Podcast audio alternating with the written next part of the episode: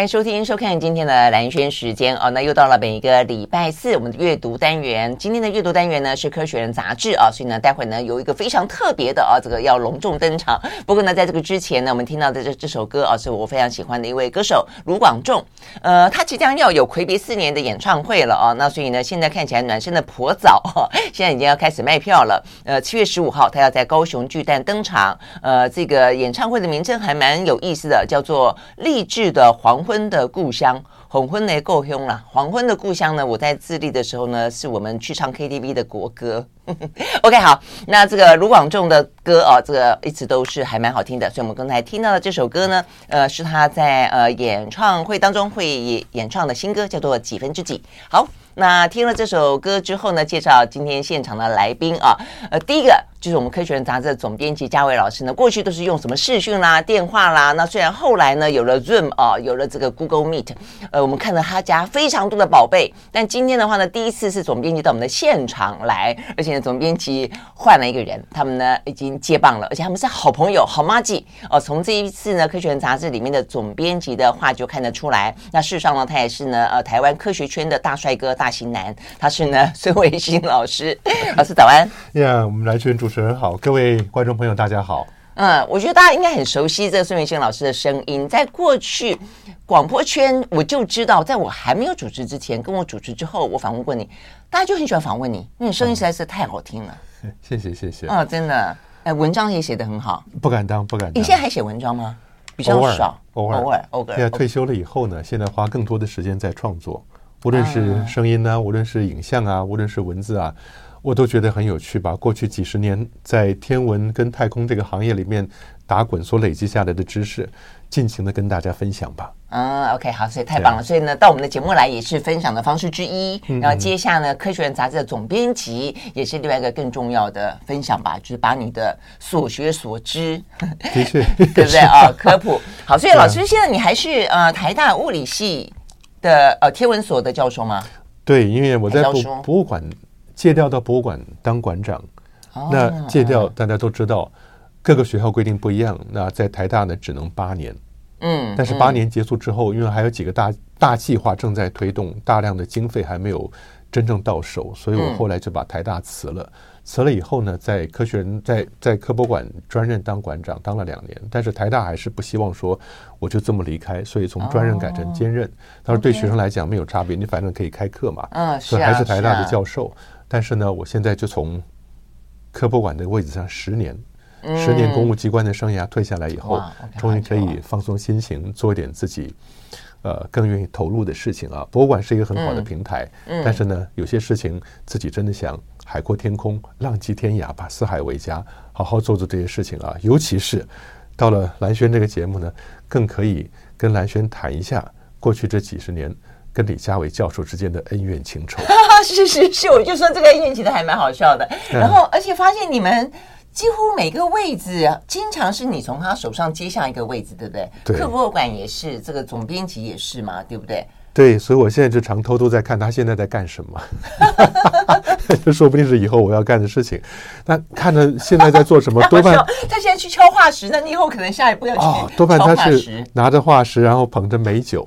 哎，这个事儿我可以做，可以做，对不对？我以前就跟他讲的是说，我们在青藏高原设立天文台嘛，过去十几年几乎每年都要跑西藏，在那边设立天文台以后，可以从台湾远距遥控。那看到我那些影像啊，看到那些。内容，嘉维兄弟觉得好辛苦。嗯、我说：“你们挖化石不是也是这样子嘛？晒的呢？”嗯、他说：“哦，我们在非洲，在纳米比亚挖化石，在帐篷里面喝着美酒，吃着牛排。外面负责挖化石的当地人，隔一会儿就拿个画纸跑进来，说：‘您看这个怎么样啊？’啊，可以，要不然不行，再去挖去。”所以他的日子显然比我的日子要来的舒服得多啊。但是我很高兴的是，很早很早以前呢，跟嘉伟兄就认识了。嗯，当时我们刚回到台湾来，就像这一期的总编辑的话里面我说到的，回到台湾，台湾那时候还没有一个天文研究所。嗯嗯，中央大学呢，到后来才开始创立第一个天文研究所。那那时候我们还是物理系，所以在中央大学就办了一些天文营，大雪山，嗯，风景非常漂亮的地方，邀请了好多老师来讲天文、讲太空跟一些相关的领域。最大的错误就是邀请了。李家维教授来大雪山天文营，您知道为什么吗？嗯，你写的，我知道，对，要要跟听众朋友这个揭晓。Yeah，因为他一讲了以后，他讲生命科学的故事讲得这么好听，讲完以后，这些本来对天文科学很有兴趣的学生都决定改行去念生命科学。那我报复的方法就是到生命科学营去讲天文科学是如何的迷人。把 我们诱拐回来。对对对对对。不过我是很佩服家伟兄，因为当年我去当科博馆馆长，跟他也有一点关系。嗯，因为虽然隔了好几届。可是呢，每次在演讲跟研讨会的场合上碰到的家伟兄，看到他那个气场之强，才高八斗，学富五车，讲起话来文不加点就是一篇好文章。我想说，人类的演化怎么可能会到这种境界？果然，后来发现科博馆馆长，所以后来我才发现，我跟着去当了馆长了以后，我觉得人过了演化的不错，人过了五十岁以后，最好的工作，the best job ever，就是当博物馆馆长。因为你会被逼着去学好多自己不熟悉的领域。我们是学天文的，可是你知道，科博馆是一个正儿八经的嗯自然史博物馆。嗯国外在纽约、伦敦、巴黎，每一个首都都有一个国家级的自然史博物馆 （Museum of Natural History）。嗯四大领域：动物、植物、地质、人类。嗯这其实四个领域很可以理解，因为两三百年以前，当博物馆学家嗯走到了野外去采集标本、去敲化石的时候，白天所看到的。就是动物、植物、地质、人类这四种东西，嗯哼，那是博物学界的东西。但是我一直不能理解，你这些博物馆学家到了野外，晚上躺下来睡觉，苍天为帐，大地为床，你不是看得到星空吗？为什么天文不是自然史的它的学科之一呢？无法采集，无法触摸，我觉得，而且工具。你你以前没有望远镜呢？现在什么？我们上次还聊到什么韦伯望远镜，什么望远镜的？兰萱，你说的很好，这就是我常讲的一句话：天文学有两个特色，第一个，它是在自然科学里边最接近人文的，嗯，这门学科。学生说：“老师，对，你把那天去掉两横就是人文，最接近人文的科学。”嗯，那我说不是这样解释，其实这样讲，天文学是一门离我们最近的科学，同时也是一门最遥远的科学。嗯，为什么最遥远？因为你看到的。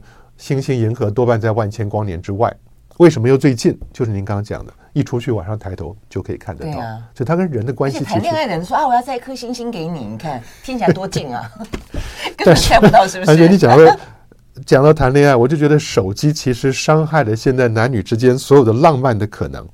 为什么？嗯、各位啊，手机上面有好多关心 APP。嗯哼，像以前呢，如果没有关心 APP。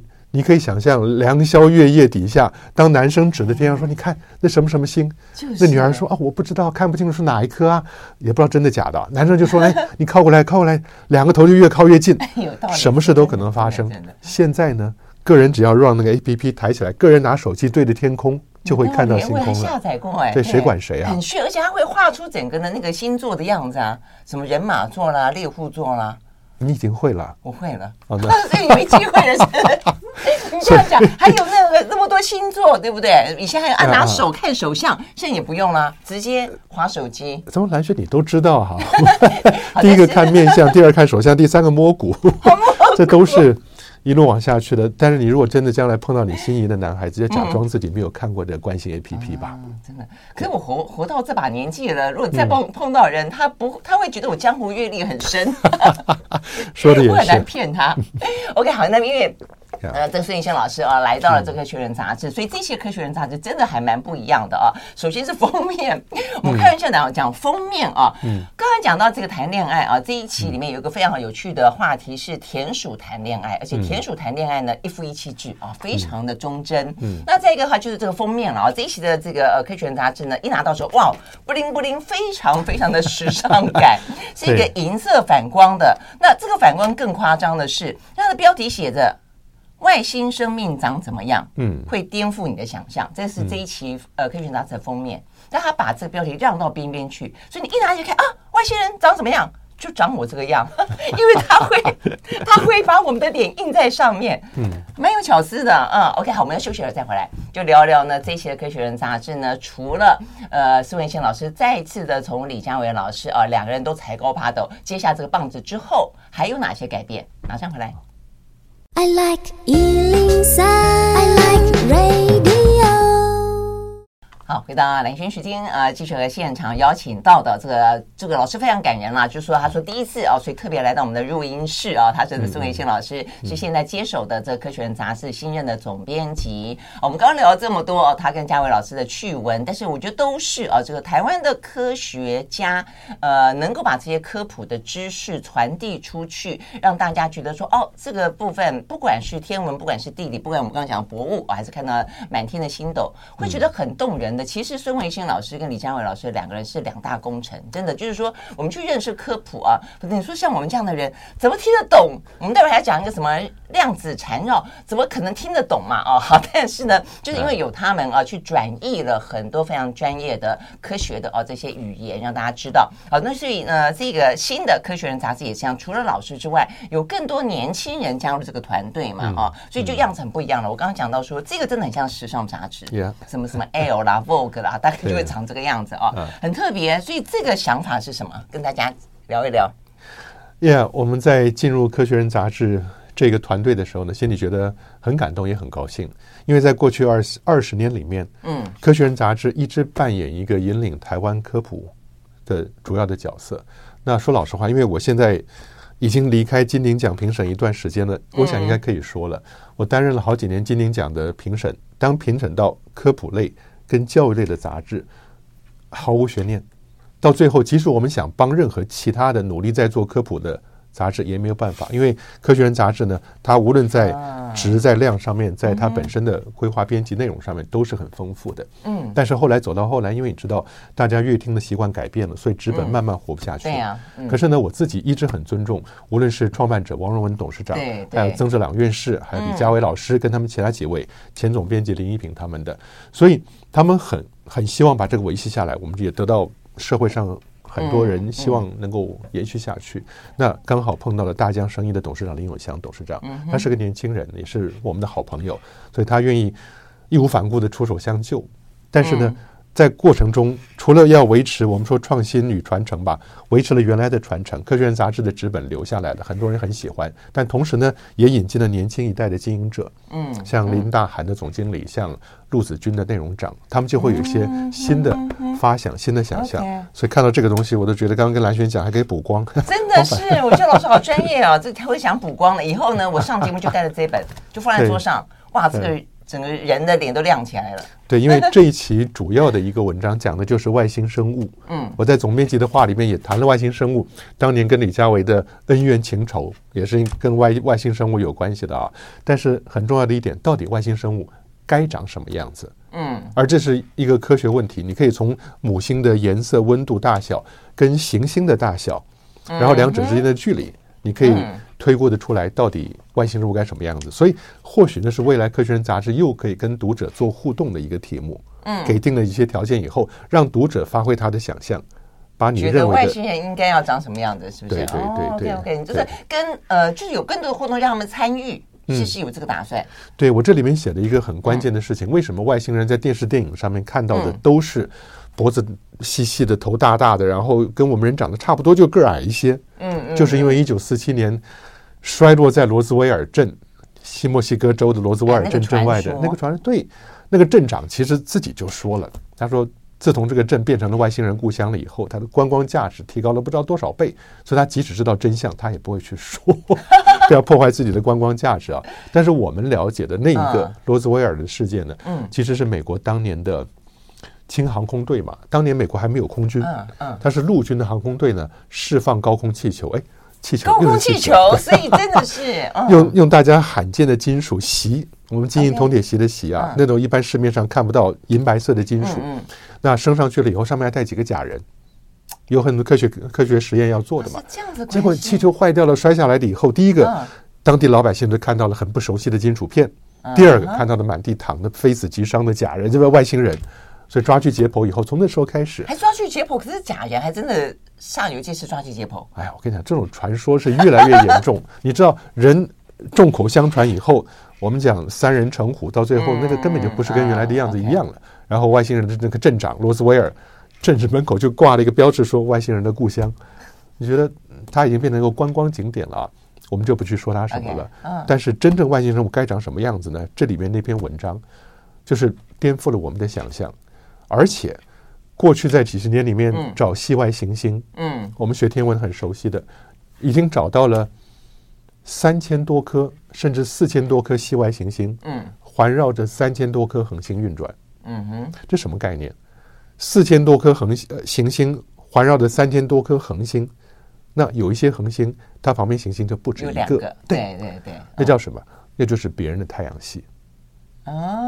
所以现在科学家在过去十年里面，竟然也发现了好多恒星，基本跟我们的太阳系差不多。嗯，发现了以后，一则以喜，一则以难过。嗯喜的是说，你真正看到别人太阳系了，那上面距离适当的行星就有可能产生类似我们这样的环境嘛。嗯难过的是什么？我们的太阳系不是唯一的，啊，我们在宇宙里面的地位又一次降低了。欸 可是我真的觉得，我觉得人类也蛮蛮奇怪的哈，就老要说觉得自己最伟大，自己最是唯一。嗯，呃，其实我觉得去想象同样的情境，或者说不一样的情境，但同样有别的生命存在，我觉得是一个非常合理的事情。我们作为一个唯一，到底有什么 伟大的地方啊？呃这样这样也很孤独，不是吗？那你可以想，为什么地心说从两千年前的托勒密，希腊的大贤大哲托勒密说了，地球是宇宙的中心，太阳跟所有行星环绕地球转，那时候人类就高兴的不得了。一直到一千五百年之后，哥白尼嗯，一五四三年终于破除了托勒密地心说，所以问斩了，对不对？不，他他这自己病死了。嗯本来教会要折磨他，因为他出了天体嗯运行论嘛。但重点是说，托勒密讲地球是宇宙的中心，嗯而教会就觉得我们就是上帝的选民。所以那个时候，人在宇宙里面的位置是独一无二的。但你现在呢，一步一步发现的地球不但不是宇宙的中心，它连太阳系的中心都不是，而且太阳系本身的星星呢，又根本是银河系里面成千上万的星星里面的唯一的一个，呃单独的一个。嗯嗯，所以你会发现，整个过程降下来以后，人类跟我们生命跟整个地球的环境，在宇宙里面没有什么特别的地方。但我觉得这就是我们要接受的事实。事实呀，嗯接受完事实以后，擦干眼泪，继续往前走啊，去看 别的地方到底有什么外星生物存在。对，好，所以我们休息了带回来啊，我们就要去聊聊呢，在这一期的《科学人》杂志里面聊到说，呃，为什么外星人长什么样子啊？这个呃，要那么的颠覆呢？因为刚才老师也说了，就是我们现在描述的外星人想象都是靠我们地球人自己以为的想象，所以一定是一颗头吗？为什么不能三颗头？为什么一定要有头？头一定要圆的吗？不能扁的吗？方的吗？三角形的吗？嗯嗯嗯为什么一定要三颗眼睛？不能一百颗眼睛像苍蝇，或者苍蝇是复眼嘛？啊，就是说，总而言之，它是不是应该长成不一样的样子？因为你要去打破这个观念，你才找得到它嘛。嗯，嗯如果说你以为你要找到一个像人一样的东西，你就 focus 在人一样的东西上面，它就不可能存在啊，对不对啊对？它搞不好根本这个生命，搞不好是一滩水在那个地方，液体搞不好啊。那如果你没有去注意液体的话，你一直想要看一个固体的东西，你怎么可能找到生命呢？我觉得这个点是可很可能够打破我们很很多想事情的框架。我觉得这个主题真的是很棒哦。那更不用说呢，我们待会也聊到，搞不好。呃，外星球里面已经有过生命了，因为另外有篇文章讲到说，其实生命有自我毁灭的倾向，真的是这样子。我觉得像人类就有点像，对不对？我们休息，马上回来。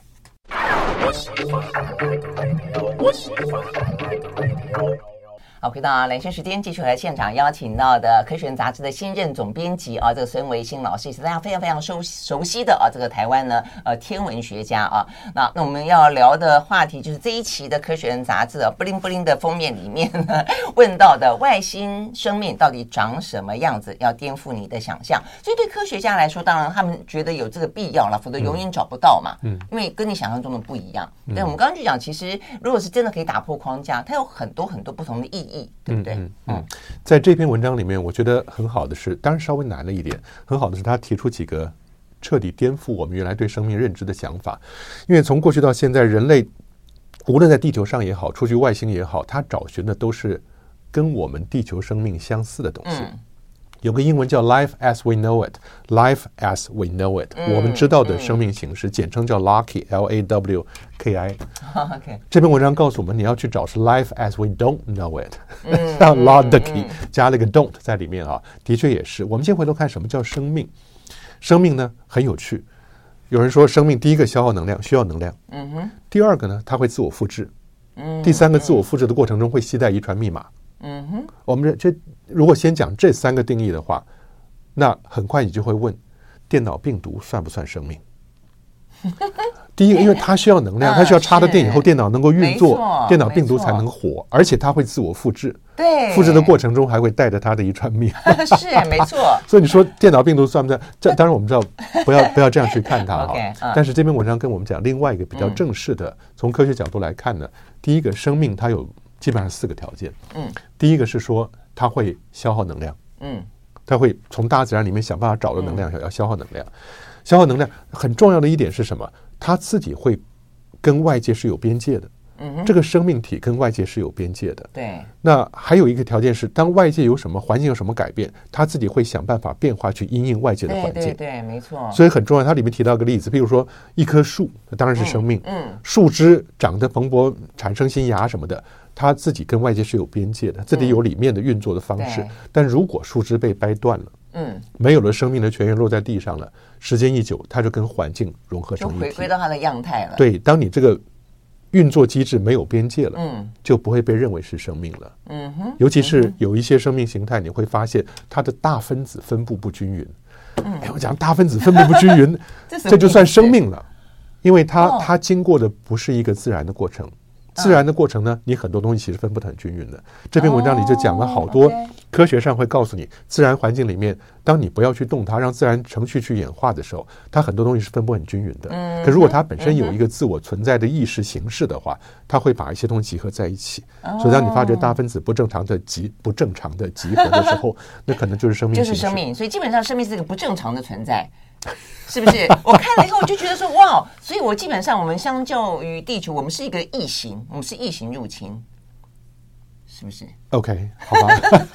我们是一个不正常的存在啊，所以就是一个生命啊。当我们真正死去了，没有生命之后，我们就是融入整个的环境了。不过你这样讲了一句说，让我想到一句话，常想一句话：地球上所有的生命，嗯，都是努力的改变自己去适应环境，只有人类。是改变环境来适应自己，是是是，所以我觉得这其实蛮蛮悲哀的。但是很多学生会说，老师，人也是自然环境里演化出来的东西，所以人做的任何事情也是自然界必须会发生的事情。但是回头看看人对地球的影响吧，那是另外一回事，我们就不多谈了。这集这集，但是我觉得这这这个很有意思，就是我们也要谦卑一些就是了，才会。更更珍惜这一段跟地球之间的恋爱关系，是不是这个样子？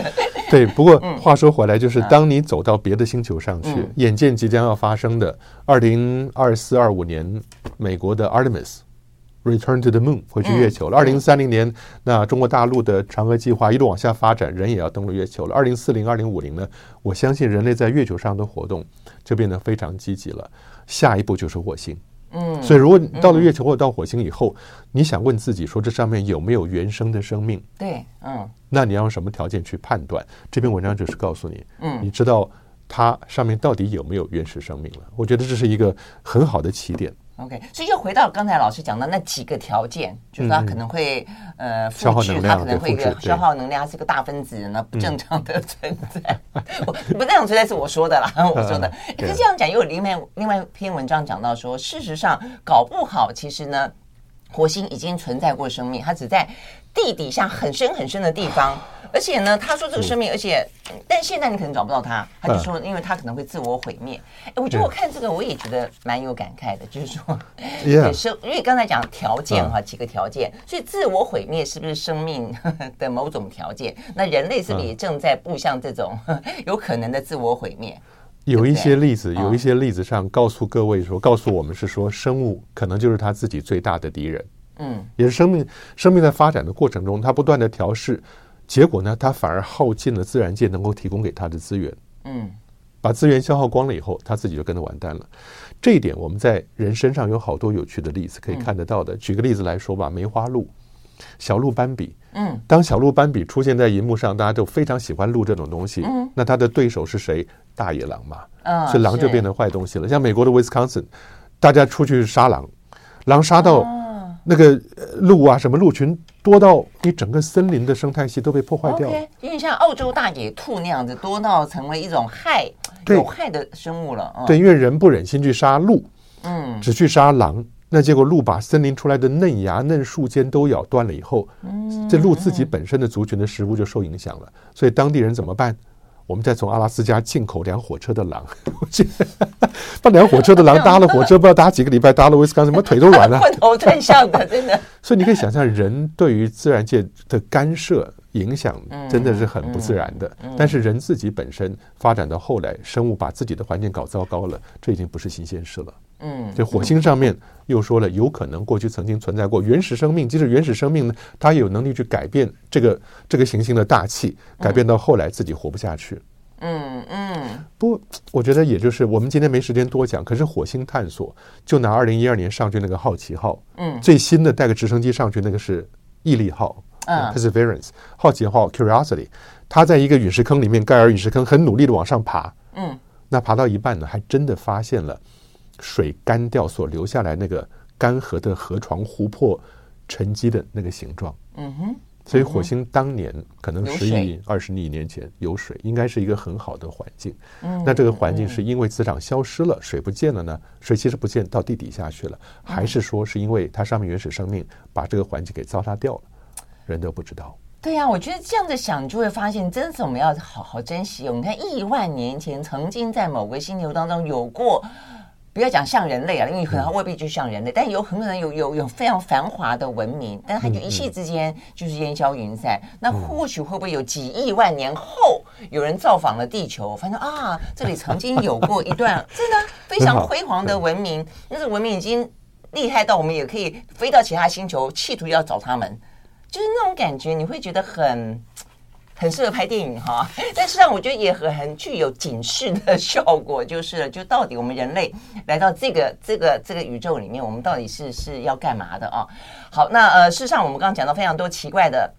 生物啊，那可能在外星球也有啊，在在地球其实也有啊，所以呢，如果有兴趣的朋友，因为科学人新闻啊，向来是呃这本书里面，我们以前跟嘉伟老师很爱聊的，因为它里面有很多很好玩的趣闻，比方说有一种猴子，它是挖鼻挖鼻孔冠军，它的 它的中指这个不能够乱比中指哈，它的中指有七点五公分，它挖鼻孔进去之后还可以转弯，还可以转弯，然后呢，转完弯之后呢，还可以把幼虫给拉出来，哎，它事实上是要。它可以钻到木头里面去，然后把幼虫挖出来吃啦。那也因此就顺便就可以挖鼻孔，是这个意思。我就觉得它还蛮好玩的。好，那但是呃，这些就是连地球都可能有那么奇怪的东西了，更何况是外星呢？好，但是地球呢也有非常非常温暖的，就我们待会休息要回来聊的，就是呃田鼠的一夫一妻制啊。我在看的时候，我心里就会想说。就是他这样的比拟，就是说人类也是一夫一妻制嘛，哈、嗯，这人类是心甘情愿的一夫一妻制吗？我们休息了再回来。I like 103, I like radio。好，回到蓝轩时间，继续和现场邀请到的《科学人》杂志啊，这个新任的总编辑孙维新老师啊，来聊这个今天精彩的内容。嗯、我们刚刚讲到真的很多很好玩的，刚才老师也讲到什么呃。蛇为什么嘴巴可以张这么大啊？然后的话呢，在寒武纪有很奇怪的虫，真的是长了一个像的鼻子一样小小的。总而言之啊，这个有兴趣的朋友呢，可以去慢慢看，寻找当中的乐趣。那我们要聊的是呢，爱的动物论啊，这边有点像是这个呃，爱的相对论哈，这种概念啊。田鼠的一夫一妻，对它这个这个田鼠真的好可爱，好可爱。像一颗球，他们说这个田鼠没有网球大哎，嗯，对啊，十公分左右，那真的十公分左右，真的好，比手比手掌还拳头还小。这篇文章的名字啊，我终于发挥了总编辑的影响力，我从《爱的万物论》改过来的。哦，不是讲霍金吗？《爱的万物论》吗？是是是，把它改成《爱的动物论》啊。OK，那田鼠这个 prairie vole，prairie 这个字很特别，草原田鼠，嗯，土拨鼠就叫 prairie dog。草原上的狗，很奇怪。Prairie dog，那 Prairie 博物是草原田鼠，跟草地田鼠、跟高地田鼠很多其他田鼠不一样。对啊，我看你们翻译那么多，就差一个字而已。Yeah，但是草原田鼠很特别的是，它非常忠诚的执行一夫一妻制，直到终身。嗯，一开始大家，你你看到这个现象，科学家看到这个现象，总要找理由解释它嘛。是啊。哦，因为草原很大，田鼠不太容易碰到另外一个 mate，所以碰到了以后 是这个关系吗？是不是人少了以后？就很容易啊、呃，两个反正彼此照顾嘛，你也别没有别的选择。如果今天你把两个草原田鼠丢到大都市里头去，那他每天看到别的不同的田鼠呢，说不定他的社交生活就比你想象的要来的丰富的多了。像现在的人类一样吗？呃，我们先不要对号入座。但是草原田鼠呢，后来科学家做的研究，嗯，发现它的催产素，嗯，就催生产、催促生产的元素，催产素，嗯，oxytocin，这个这个东西很特别，嗯，这是帮助雌性的哺乳类，哺乳类有这个东西，嗯催产素，帮哺乳类催情素有没有关系？不不不不不一样吗？催产它是帮助子宫收缩的。OK，帮助子子宫收缩，然后把孩子产出来的。可是那个东西在脑子里面也等于是一个回正向回馈，嗯，也就是一个奖励的中枢。如果你有催产素的话，你就会觉得人特别高兴、快乐，受到了呃鼓励，鼓励。对对对，就嗯结果是雄性的草原田鼠跟雌性草原田鼠只要交配了，它这一个催产素就会让彼此之间产生这个感情上的连接，嗯，不会分开的，诶所以雄性的田鼠也会，也会也会催产素都有。真的哈雄跟嗯雌的都有。更有趣的是说，他把雄性跟雌性摆在一起，嗯两个看对眼了，还没有交配，嗯就给那个雄性的加上了催产素，嗯打进去催产素的结果呢，那个雄性就跟这个，对，即使两个还是柏拉图式的爱情啊，还没有发生任何 physical relation，嗯他都会喜欢这个雌性的田鼠，一辈子终身不渝。啊这样子吗？对，哦，不是不是像这个文章描述一样，就是两个人越相依偎，哦，好可爱哦，就是要这样靠在一起。有很多种方法 OK 让哺乳类多分泌催产素。兰萱，你你你的科学联想力，从刚刚我们的谈过台就知道你很丰富的。你看到田鼠以后，下个就会想到，就用在人身上是不是？我知道你会讲人，但在人之前，我们先讲狗。狗也是哺乳类，OK，你知道吗？宠物犬，嗯。人养来当宠物的狗嗯，当狗跟人彼此对望的时候，狗的催产素会增加分泌，啊，真的啊，哦所以这是为什么狗就变成它的主人，对不对？它跟主人的连接会更强烈。啊，所以这是这是狗，但是有趣的是，你会觉得狗跟猫哪个比较亲人？一般都说狗嘛，对啊，因为宠物犬它的催产素的在同样状况、同样条件底下，它的分泌的能力呢五倍于猫，哦，比猫要来的高五倍。所以实际上是生理上的这一些机制演化的原因，而不是真正它一见钟情。我知道你你很希望形而上的感情，彼也没有也没有，但我是在想说，那那是因为它演化，所以是我们人去去带坏了狗。我跟你讲，人对狗因为本来是狼嘛，因为狗本来是狼，对对对所以我的意思说，它其实未必喜欢那么接近人类啊。但因为人类偏偏要把它拿来当宠物，所以你不断的驯养它，不断的去接近它，然后让它不断的留下了对于主人、对于人类感到亲近的种品种，所以它就不断的去繁衍后代，就越来越亲近了。对蓝轩，你已经把我狗跟狼的故事的后半段讲完了，你要听听看前半段的故事吗？我认为，因为上一次狗的驯化，狼的驯化应该在三万五千年到三万年之前吧。那时候你可以想象，石器时代的原始人啊，晚上围着火，在森林旁边围着火烤肉吃东西。嗯这个时候呢，一只狼从森林里头饿得不饿得半死了，饥寒交迫，也不管人了，就走出来，疲惫地走到火旁边，趴下来烤火。那其中有一个原始人呢，恻隐之心，嗯突发撕一块肉丢给他吃，狼就吃了。嗯那我的剧本是这样写的：这个时候有一只熊出现了，那熊要来欺负人，来攻击人类。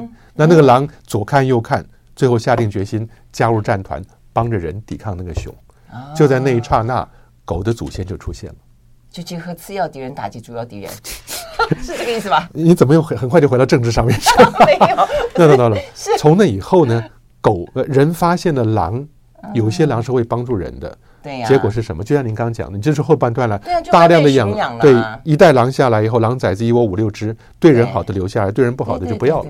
那经过 generations by generations 一路下来以后，你现在看到的狗看到你就会摇尾巴，就会笑，然后你准备骑车出门，它会跳上摩托车跟着你去逛，这根本就不是一个自然界的生物会做的事情。嗯，但是讲，我会这样的觉得。对，可是我们就讲另外一个笑话了。学生说：“老师，那你如果说狗是狼来的话，那今天我们有好多种不同的狗啊，有拉布拉多，有贵宾狗，你还有吉娃娃，那是不是当年有吉娃娃狼、贵宾狼，然后拉布拉多狼？是不是？说不是，都是人搞出来的。嗯所以这是为什么李家维教授嗯有一次狠狠地责备了我。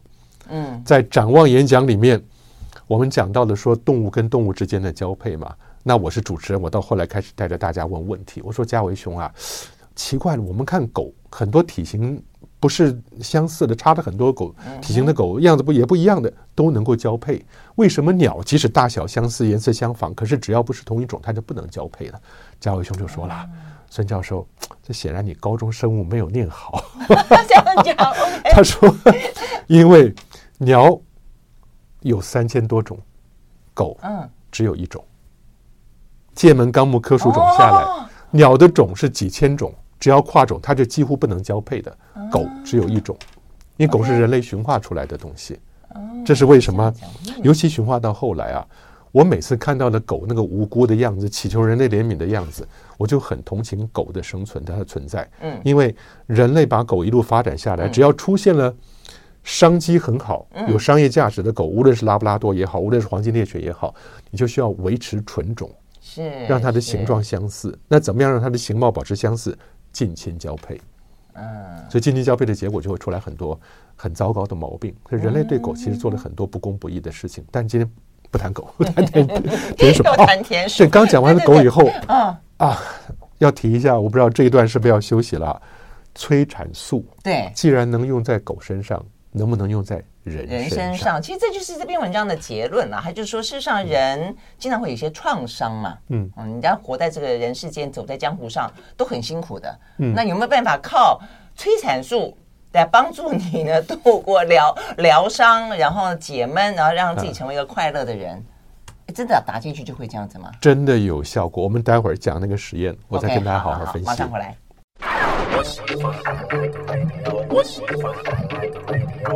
好，回到啊，兰萱时间，继续和现场邀请到的这个嗯，交接以后的啊，这个孙维新总编辑。那这一次的《科学人》杂志真的很不一样。好，所以我们刚刚聊到的是啊，但一样的是很精彩了啊。我们刚刚讲到呢，呃，这个催产素哦，这个在田鼠身上会发现说，有了它，那他们关系之间就算没有接触，就会变得觉得我就是认定你了，就是有点一见钟情了。好，那如果放在人身上，真的是可以达到类似的效果，不是要让人家一见钟情啦，是说可不可以让人变快乐？我就很担心，我底下讲这句话讲完了以后，会引起抢购的热潮，因为催产素 （oxytocin） 这个东西，在医学实验机构里面做研究机构里面，已经把它做成了鼻腔喷雾。真的假的？所以有些实验在网络上其实你可以查得到啊。嗯。爸爸去照顾孩子，那有喷鼻腔喷雾的爸爸就会花更多心思，有更丰富的耐心跟爱心。去照顾孩子，有这样子的研究结果。当然，这结果是不是严格，你需要仔细去看它的科学研究的过程啊。但是呢，呃，催产素跟增压素，增加压力、增压素这两个东西，一直是大脑的报偿回路里面很主要的两个感情激素。所以，如果真的用在人身上，我就不知道未来你如果很希望男女在结合的时候，当牧师说了 “I do, I do”，好，来，个人过来喷一下，喷一下。那故事就结束了，一辈子一夫一妻，从白头偕老，爱河永浴了。我不知道这能不能做得到，但是呢，这个方向一直是。有没有科学家已经把它带出实验室回家喷了？我不知道，看到猫看到狗全部都喷了，没有人会对 大家都很喜欢。你是万人迷，但是这个东西往下发展，我觉得是人类开始了解内在自我情绪跟感情如何运作的机制的一个研究过程。所以大家如果有兴趣的话。看看这些，对啊，真的还蛮有意思的啊。只是呢，就应用的层面来说，真的不要乱用，也不要破坏这个太太破坏这个人类去干涉太多事情。好，那最后我们要聊一个话题啊。实际上，在这些科学人杂志里面也还还是一样啊，这个题目非常丰富。那有很多像是什么呃黑洞啊啊什么呃，总而言之啊，就是很多很精彩但是有点深奥的题目啊。像黑洞，我们之前才跟马中佩。呃，这个博士聊过了啊，呃，那希望还有个更更新的发展。但我们接下来要聊另外一个也是很深奥，所以我们刻意留在最后只有两 两三分钟，让老师来发挥一下量子纠缠、量子缠，怎么讲量子缠结。嗯嗯，所以现在量子电脑好红哦。嗯，光讲这个字眼啊，我其实，在《科学人》杂志编辑会议里边，我也讲我的意见了。到底我们要无从众？跟随大家约定俗成的名词去讲，还是要自己找一个 非常符合学术的一个名词啊？像以前我们花了很多时间去写哈勃，我们还是教育部国立编译馆我们的名词委员会讨论半天哈勃，哎，最后我们在委员会里面决定“博”是松柏的“柏”。哦，可是这不是大家用的，大家最常用的是什么？伯仲熟记的伯，对对对，就哈伯那个伯，这个 uncle 这个伯，哈伯跟韦伯看起来好像一对兄弟了，就更容易让别人觉得他是一个人。大陆上用的哈伯，你知道是哪个伯？蓬勃发展的勃。哦，大陆用的哈勃是那个勃，但大陆现在用韦伯呢，又回到了伯仲叔季的伯。哦，所以我们自己看了以后，都会觉得说，那么在教育部鼓捣了半天，真的把它弄出来，讨论了半天，决定用松柏的柏，但没有人用。嗯，所以在量子缠结这个地方，我也跟科学人杂志的编辑部讲说，要不然我们就跟随大家，无从众量子纠纠缠。对，量子纠缠。对，很多人他说纠缠老是会想到男女感情的问题哦。这样子吗？嗯，量子纠缠。嗯，量子纠缠其中。两个我相信大家都耳熟能详的，呃，一个是叠加，量子是会叠加的；另外一个是它本身会有 entanglement 的纠缠。纠缠很重要的一点是说，如果你来自同一个 source 同一个源头的两个粒子，这两个粒子呢飞奔到宇宙的不同地方去了，其中有个粒子如果有任何改变或者任何判定，那另外一个粒子呢，一定也会是跟它不一样的。也跟它不一样的一个变化，也就是说，它如果自己本身呢，两个粒子来自同一个源头，它本身 somehow 有一些量子特性结合在一起了，但是呢，结合在一起的结果，一个粒子走到这边，一个粒子到那个地方去，它有任何变化，instantaneously 即刻的这个粒子会产生相应的变化。哦，即使它中间那个相应的十万八千里，十万八千里，所以这显然就超过了光速能够传递讯息的能力了嘛。我们学物理都说。真空中的光速是宇宙里最快的讯息传递的速度，也是不会超过光速的嘛。但是呢，量子纠缠就有这样的特性。嗯，所以它是因此让电脑运作的更快的一个最主要的原因吗？对呀，因为量子电脑概念就是我们知道它是高速运转，所以大家非常期待量子电脑的应用，就是说它可以让很多速度变得更快，然后我们想要查什么资料、什么东西，它的等等，就是越来越。越对不对？是不是？是因为我觉得我听蓝轩讲说，不久的将来要访问我的同班同学张庆瑞。张庆瑞，呀，张庆瑞是我们当年同班同学，他现在是很认真的读这个书之后再来跟大家分享。Yeah，同学，呃，同班同学。OK OK。Yeah，我们一块儿大学物理，台大物理系。嗯嗯嗯。然后后来一块去装甲兵服役。嗯。一块到加州大学，我在 UCLA，他在 UC San Diego。